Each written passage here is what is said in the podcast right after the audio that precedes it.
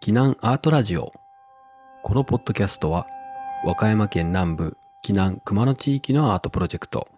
避難アートウィークの舞台袖から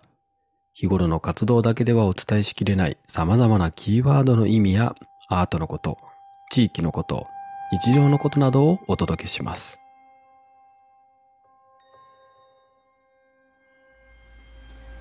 はい。皆さんこんにちは。えー避難アートラジオの時間です。えーこの収録しているとこの日時がちょうど9月に入りました、えーなんかね朝晩少しだけ暑さが、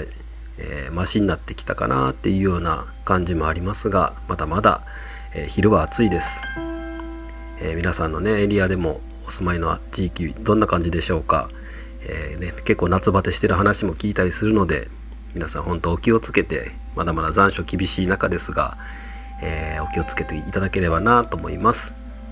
さて今回は、えーちょっと待ってやぶさんのコーナー恒例となってきましたこのコーナーで、まあ、ちょちょっと待ってじゃないかな、えーいろいろね聞いてみたいことがあったので、えー、やぶさんに今日も来てもらおうと思いますやぶさんはい、山本です。お疲れ様です。あはい暑いです。なんだかんだ言っても。やぶさん今日本に若干若干じゃない若干っておかしいな今帰ってきてるんでしたっけ？そうですね。あの、先週、避難の方に1週間ぐらい滞在させてもらって、今、うん。瀬戸内を経由して、明日大阪でトークなので、大阪の方に来ました。相変わらずのどこにいるんだかみたいなね。そうそう。瀬戸内にも行ってましたねそういえば。そうそう。おボロン言いましたねさあえっと今回ねちょっと待ってやぶさんコーナーのまあちょっとイレギュラーな感じでまあこれもぜひねやぶさんにいつもはちょっと待ってちょっと待ってやぶさんその言葉の意味何でしたっけ？みたいなことを聞きながら深掘りするようなコーナーなんですがえ今回皆さんのお伝えしたい聞きたかったこうテーマというのが、え昨日この収録時点昨日無事に終わりました。アナルコアニミズム展。これをやってみたところの感想とか思ったことをちょっと聞きたいなと思って、えー、さんに登場いただきました、えーじゃあよろしくお願いします。よろしくお願いします。ちなみにあのまたホームページとかにもね細かいところはあるのでぜひご覧いただければと思うんですけども、えー昨日まで約3ヶ月間のロングラン展覧会というのをやっておりました、えー白浜駅前のノンクロンという会場でアナルコアニミズムというテーマタイトルの展覧会をやっておりましたさあ矢場さんこれやってみてどうでした？3ヶ月本当お疲れ様でしたお疲れ様でした。まあ、本当に私は何もしてないんですけれども、あの、現場のンクロの尾崎さんとかにね、毎毎朝スタッフのように、あの、立ち上げしてもらって、本当に申し訳ないなと思いながら、ありがたかったですね。うんまあ、そういう意味では、避難アートウィークなんですけど、もはやウィークちゃうやんけ、と、は あられたと思うんですけど、ちょっと今までね、この2週間、10日とかで、まあ私も現場張り付いて展覧会すること多かったんですけれども、まあ、今回、まあ、あの、宮城県石巻でやった展覧会を、まあ、一種パッケージで持ってきたような感じなので、まあ、そういう意味では、まあ、気が楽と言いますか、あんまりその気合を入れすぎずに、やってみて3ヶ月やってみようって感じだったので、今までやってきたこととは、ちょっとまあ全然違うアプローチでできたのかなと思いますね。そうですね。あの今あったように去年えーリボンアートフェスティバルというえー宮城県の石巻でやらせていただいた展覧その展覧会の中でやらせていただいた企画を再解釈といいますかね。作品少しだけ変わってる内容あの作作品変えたところもあるんですけどもそれをもう少し構成を変えて今回、えーやってみたとただまあもともとあちらの石巻でやった時から、えーこの黒潮文化みたいな、えーそういった文脈もあったりする展覧会だったのでそれがまた同じ黒潮の流れでこの避難にもやってきたみたいなところでしたよね。そうですね。でそうあのー無人無人？なんて言ったんでしょうね。無人でやったんです。よ。この無 3, 人。ね、3ヶ月っていうロングランをじ実現するためにはこう毎日毎日ちょっとずっといるっていうのは難しいよねって。あとなんかふと思い出したんですけど前にあのこのラジオでもあの韓国の方に薮さんが行っていろいろ見てきた中でオルタナティブスペースと言われるいわゆる美術館じゃないスペースいろんなところ回られたところの印象の中で、まあ、無人の場所もあったみたいなそんな話もあったかと思うんですけどこれってなんか、ね、ギャラリーとか、えー、美術館の展示じゃないっていうやり方の中で一つそういうやり方を実験してみたかったっていうのもありますよね。うんそうですね。やっぱりそういう意味では、これ、まあもちろん監視カメラとかはね、つけさせていただいた部分あるとは思うんですけれども、うんうん、やれますね。やれる、一番大きいところはやっぱりコストかけずに、まあそういう意味では韓国でね、あのグアンジュビエンナーレ見て、あとソウルのオルタナティブスペースに興味があったので、うん、あっちこっち回ってみたんですけれども、うん、ほぼ誰もいねえと いうような感じで、逆にこれ、しかもほとんど映像作品とかコンセプチュアルなものが多かったので、うん、これは逆に取ら取られるものも、まあ、機材は取られるかもしれないですけれども、うんうんうん、取られるものないやん。確かにこのアイデアありやなと思って、やってみた部分はありますね。まあいろいろリスクはあるんでしょうけれども、うん、コストとか踏まえると、これでやっちゃえば、生き残れると言いますか、ずっとやれる可能性がより高まるんじゃないかなと思いましたね。うんうんうんうん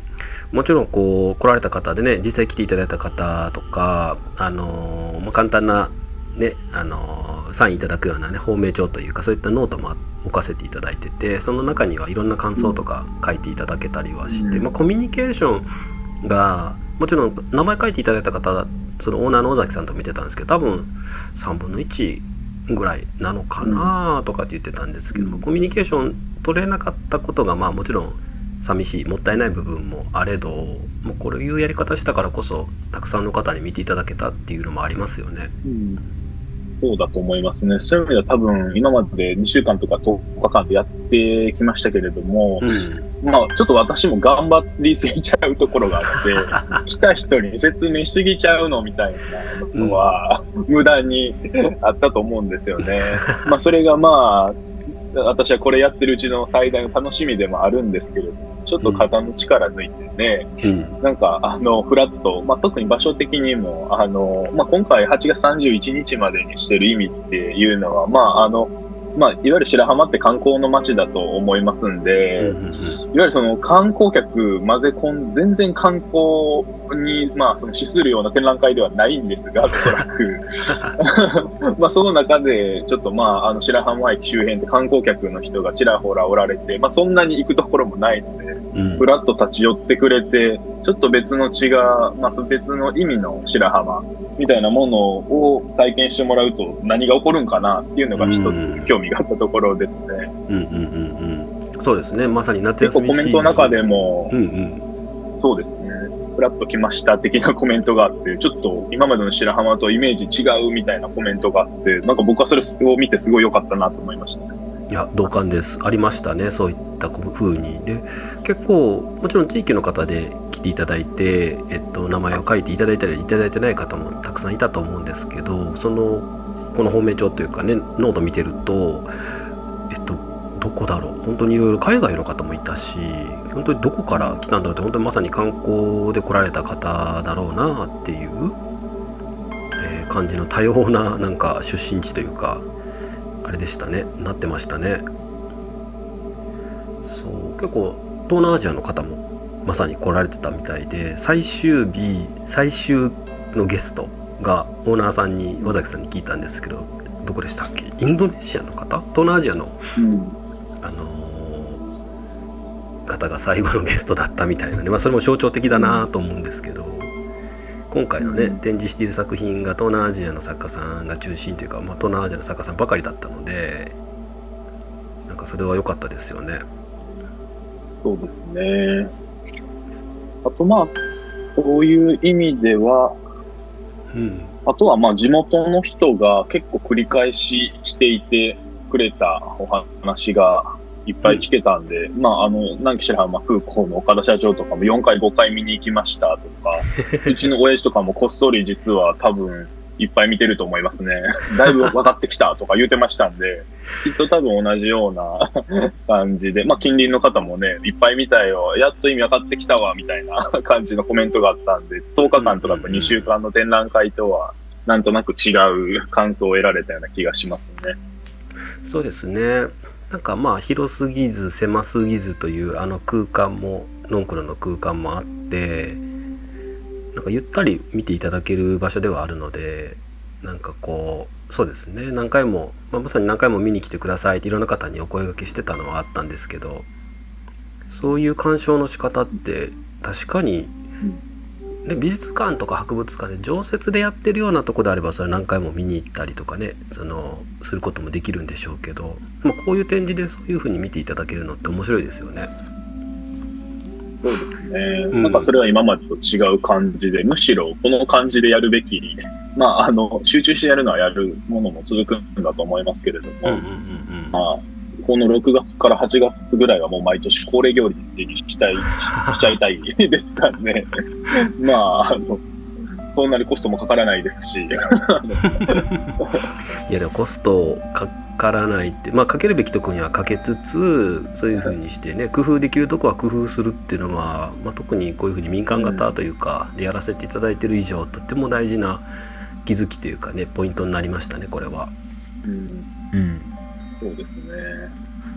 いや、ソウルがすごかった、そういう意味では。へえ。いや、これもやってみて、またちょっといろいろ発見あったので、ちょっと次に活かせれるなという、本当にそんな感じですね。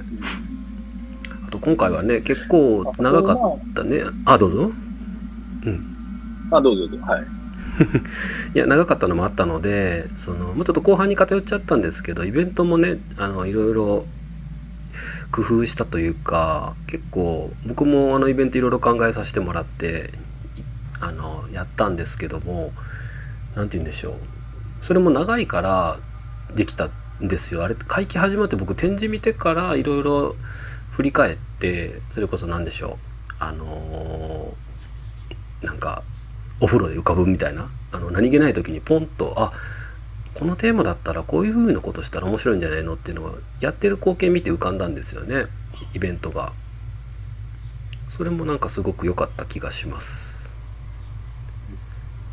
春巻き良かったですね。そう。でイベントは結局まあ実質2回くらいかな、まあ、しかできなかったんですけど2つやって1つは今言っていただいた春巻き。生春巻きをみんなで巻くゴイくんワークショップというゴイくんって生春巻きベトナム語で生春巻きなんですけども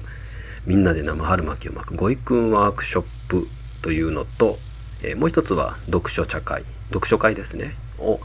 えー、やらせていただきました。ゴイくんワークショップねいやもうこれ絶対面白いっていう自信があってやったんですけど面白かったですねやっぱり。いや、面白かった、あれ。すごい。なんか、やっぱり私がやると、多分、その、包摂とか排除とか難しい。近代とはみたいな 感じで。まあ、近代って実際ね、国家戦略、ナショナリズムでこう国を包み、国という政策に基づいてね、人々を巻き込んで、除外する人たちを作るみたいな、まあ一応歴史的文脈があるんだと思うんですけど、うん、そういうこと言っちゃうと思うんですよね。言っちゃう。いや、多分ね、当日も言ってた言ってた。言ってた、言ってた、言ってた。言っちゃうと思うんですけど、やっぱこう、下田さんがうまいことこうずらして言わずに、ちょっとそそういう、まあそういう感じをね、安定的なものを得られる場を作ってくれたのは非常にいいなって思いましたね。もう黙っとこうと思いました。言ってましたよ。言ってた？言ってた。そうまあでもほんまそうなんですよ。なんか、はってなったんですよね。あ、そうかなんか今回のテーマがアナキズムとアニミズムだったんですけども、日本語で、まあ先にね、あのエリア、この東南アジアのエリアってなんかみんなで何かできないかなと思った時に東南アジアに結構広くあの分布しているその生春巻きっていう料理まあ面白いよねっていうところが先だったんですけどそれを考えてる中で長いものに巻かれるっていう日本語にハッと気づいて、まあ、それって巻かれてまあ権力にね思れ思れるみたいな意味ですけどその反対ですよね。長いものに巻かれないってアナアナキズムやんっていうことに気づいてハッてなって結構そこからもうこの企画バババーっと考えて、まあ、実際何したかっていうといろんな具材を置いて本当にみんなで生春巻きをあの展示会場の中で巻いたんですよ。でよかったら写真とか SNS あのインスタとかにも上げてるので是非見ていただきたいんですけど結構あのー、綺麗にねまずみんな巻いてみるんですけどだんだんだんだん遊びが出てきてこう崩していくんですよね。いろんなものが溢れるほどになったりしてで これやってみて個人的に思ったのがいややっぱ巻いって食べた方が楽だよねっていうのは実際あったんですけどそれってもしかしたらまあそれは長いもんに巻かれて生きてる方が楽だよねっていうのと通じんのかなみたいなとか思ったりそんなんもあったんですけどやっぱでも巻かれないこの形はちょっといびつでもすごい独特の形してるこの生春巻きとかがね妙にね美しくて、そうあれは良かったですね。そうですね。やっぱりこう巻くときに力かかるんですけど、力がかかると、なんか食材がまた反発してくるんですよね。うんそれがすごい面白いなって思います。あ、こうやって、その巻こうとししようとしてるところからはみ出ようとする、なんでしょうね。特にどれが強かった？エビとか？エビ出ようと。エビは エビ強かったエビは何の象徴ですかね。わかんないですけど、あとやっぱ柑橘とかやっぱもうこう白いなって出てきよるんで、あのあーそういう出方ね、浸透してくるやつね、みたいな 感じとか、ぶわっと面白いな。分散して、ま、巻ききれないみたいな象徴。そうですね。あとはやっぱり、まあこれ絶対美術館ではできないですよね。あ下びちゃびちゃにななってましたんで、尾崎さんに怒られるかもしれないですけど。あそうですねまさにああいうスペースでね自由なスペースだったからこそできたことかもしれないですね。いやーでもこれはねすごくまああの生春巻きね皆さん料理された方わかると思うんですけど、まあ、手巻き寿司みたいにすっごい実は簡単なんですよ。なんなら酢飯用意しなくていいから食材切って巻くだけっていう中でこんだけ楽しめてっていうのはなんか一つのあのイベント的なものとしても面白いんですけどこれを何を巻くかっていうのを考えていくと結構発展性あるなと。でちょっと今度ね、あのこの秋にベトナムのからアーティスト来ていただけるかもしれないっていう企画今進めててとなるとねこれは本場の人来るんで本場のアーティストと一緒にごいくんちょっとやりたいですね。そうですね。あとやっぱこれライスペーパーっていうのは面白いんですよね。まあこれ読書会の話とつながるかもしれないですけど、ん読書会では結構米と芋の話ばっかりしてましたもん。してた 確かにそう米と芋の話、まあいろんな本がうんうんうん ね、あったんですけど、まあ、ゾミヤっていう本とか、あと、暮らしのアナキズムっていう本が、ね、その読書会では出てきたと思うんですけど、やっぱりその、人間は米に支配されてるんじゃないのか、国家の戦略によって米を作らされてるんじゃないか、みたいな話が出てきて、まさにその、ライスペーパーって米じゃないですか。それに包み込まれようとする様と、それから出ようとする様がすごい面白いなって思いました。なるほどね。確かにそうですね。ライスペーパー、まあ、穀物っていうものがそういう国家のね成り立ちの上ですごく重要だみたいな話ちょうど読書茶会の中でも出ましたね。まさに。そうお話ねちょうど、えー今出たそう読書会の方は、えーこれアナルカラニミズムをまあ、結構キナートウィークそもそもこうやっていく中で割と本にまつわる話が多く出るっていうのがあったりこうご覧いただいている鑑賞者の方も結構本好きの方多かったりするなっていうことがあったので、えーこのドアナログアニミズムの展覧会見てちょっとインスパイアされたその人の推し本をみんなでちょっと持ち寄って語ら語らおうではないかと、えーそんな感じの企画を考えました。まあただそれだけじゃちょっとなと思ってまあそれだけでもいいんですけどどうせだったらってことでこのアジアを感じれるような、えーお菓子とかあったら茶菓子とかあったらもっと楽しいかなってことで朝色さんという、えっと、いろんな特にねアジア圏とかを旅してバックパックで旅していろんなそこで、えー出会ってきた料理とか食材を使って、えーお菓子作ったり今はなんとこうカフェを自分でリノベして作ったりってしている、えー面白い女性の方がいてその方にお願いして、え今回はインドのお菓子になりました。ココナッツバルフィーというねすっごい甘いココナッツの効いたお菓子をこの日のために作ってくれて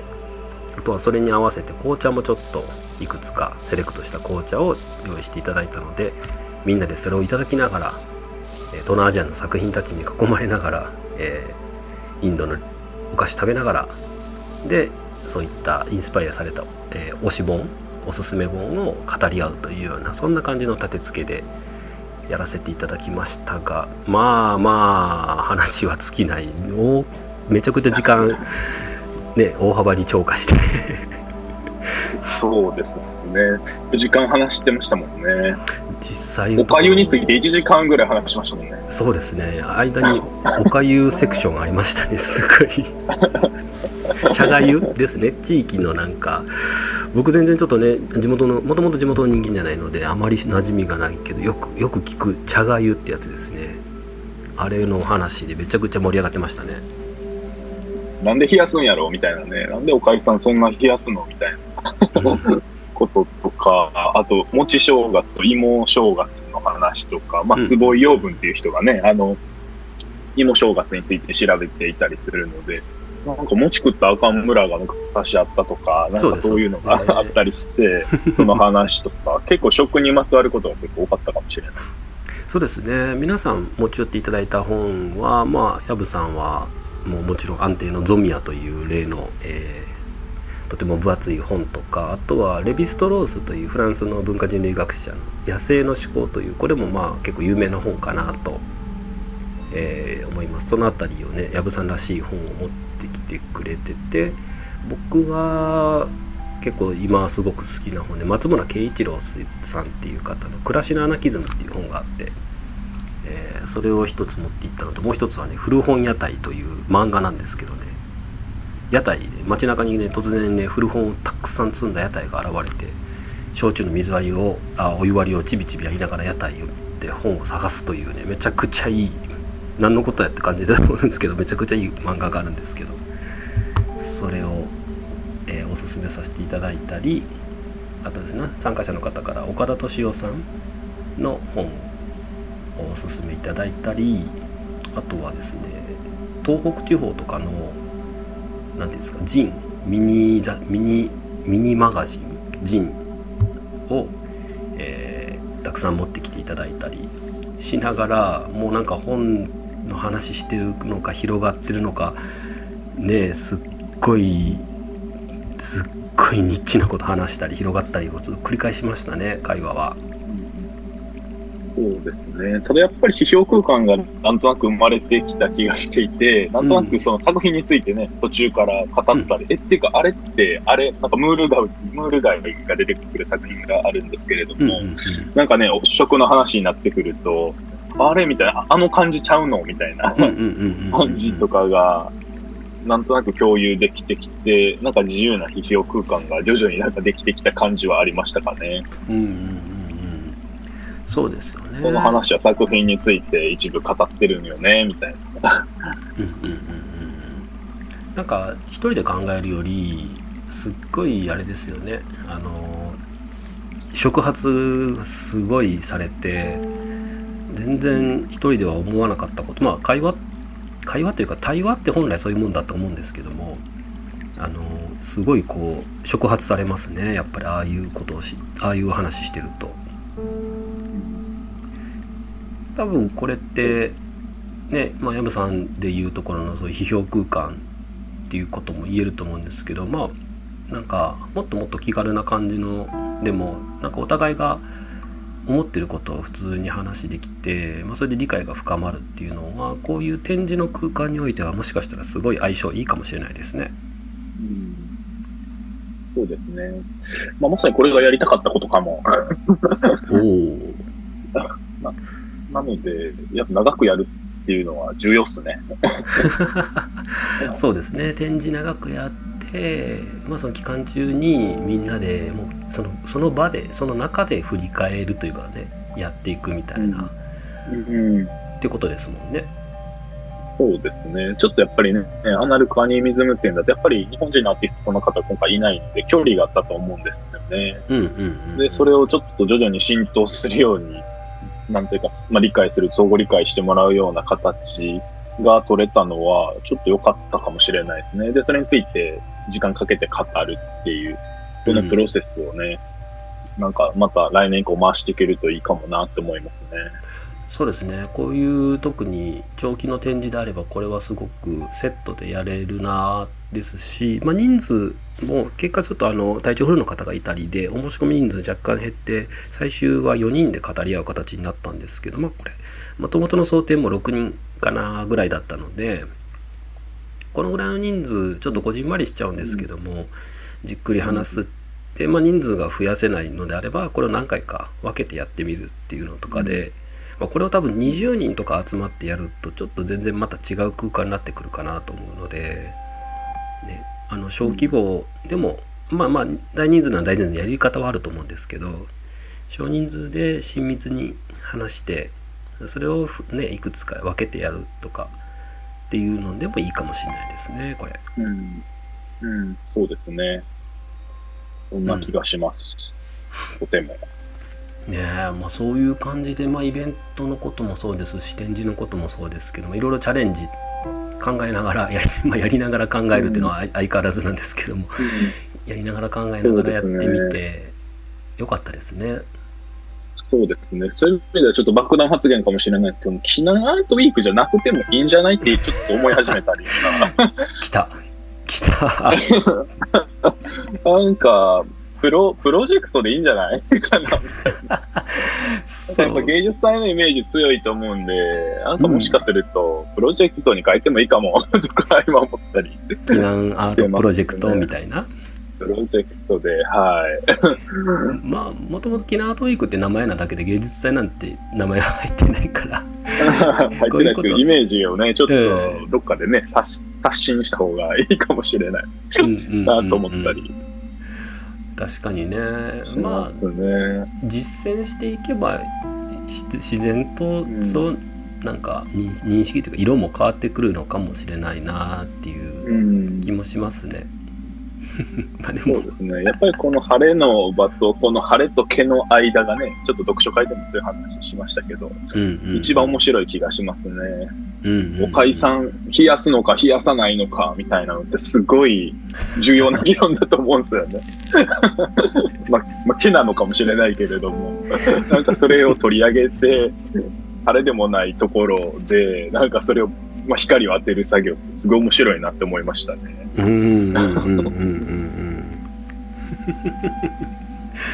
そうそういう意味ではあのまさに「暮らしのアナキズム」っていう本で松村さんが最後におっしゃってることがすごくこの間の場を踏まえてこのゴイ君と読書会踏まえて個人的にすごくマッチした言葉があるんですけどそのまあいろいろしんどいこととかあった時に一人で何て言うんですかね。どうしようもなく立ち止まってしまうこととかある時になんかそのなんていうんですかね。一緒に不真面目になってくれる仲間を見つけてそのなんか一緒にまあ不真面目にこうなんていうんですか深刻になりすぎずでそのささやかなつながりの場とか関係を普段から耕しておくってことはすごく大事だみたいなことをおっしゃってたんですおっしゃってるんですね本の中で。まさにこれやんってちょっと思ったんですよね。今回のイベント特に、まあ、イベントというか展覧会からそういうイベントにつながるこの流れっていうのがうん。そうですね。あと、まあ、隣のパラダイスさんとかの協力とか、あと、まあ、はい。先週ね、あの、みかんジュースのペアリングの会とか、うん。全然何もしてくださいっていう感じじゃないですけど、レイコさんがね、動いてくれて、やってくれたり、サライさんがやってくれたり、なんかもう、本当そのためだけにやってるっていう感じというか、なんかそういう場がいろいろできていって、うんうんね、なんか広がっていく感じが徐々に出てきてるんで、うん最高って感じですかね。そうですね。そう。それをなんかまあ骨太な部分は多分う裏にはあるんですけどなんかそれをあんまりこうことさら前に出さず出しすぎず、ん。まあ、ちょっとこうちょっとふざけてるというか不真面目に遊んでる部分遊びですかね。の部分も入れながら、まあでもあのやろうとしてること自体はなんか本当はねいろいろ先のこと未来のことも考えましょうみたいなことだったりするんですけどなんかどうやって生きてるみたいな話だったりすると思うんですけどどうやって生きていこうみたいななんかそれを今回みたいにあの展覧会っていう形でも感じていただいたりその中でやる、ね、そこから派生したイベントっていう形でも感じていただいたりするっていうのを伝えていこうと。ってなると芸術祭じゃないよねってのがさっきのヨブさんの真意かな？多分言いたかったのは。あそうですね。はい、そうですね。で、まあ、そういうことですそれをやってることを、まあ、その技法自体が多分アートと呼ばれるべきものなのかなと思いました。うんうんうんうん。なんか会議行かなか、会議行かなか。あ出た忙しいそうということでねちょっと駆け足になりましたがこの展覧会の振り返りの回っていうのをね、えーお届けし、えー、させていただきました。またねということで、えー、この回はちょっとあもう薮さん早速行っちゃった。忙しいな。ねそんな感じで、えー、キナートウィーク本当に、えー、まあいろんなねことやってますが、えー、楽しいことをねみんなで一緒にやりないやりたいなっていうところは、えー、根っこにあります。是非また皆さん、えー、今年は秋にもねどちらかというとえ展示っていうよりはこういったイベントやワークショップというのにちょっと力を入れてまたいろいろ皆さんと考える場を作っていきたいとも思っております。近々その辺りの情報もアップデートの予定なので、えどうぞお楽しみに。というわけで、えちょっと待ってやぶさんのコーナー、えー、今回はアナルコアニミズム展を終えてという形でお送りさせていただきました、えー、それではまた次回どうぞお楽しみに。ありがとうございました。ちゃんといますよ。ありがとうございました。おった、おった、ありがとうございます。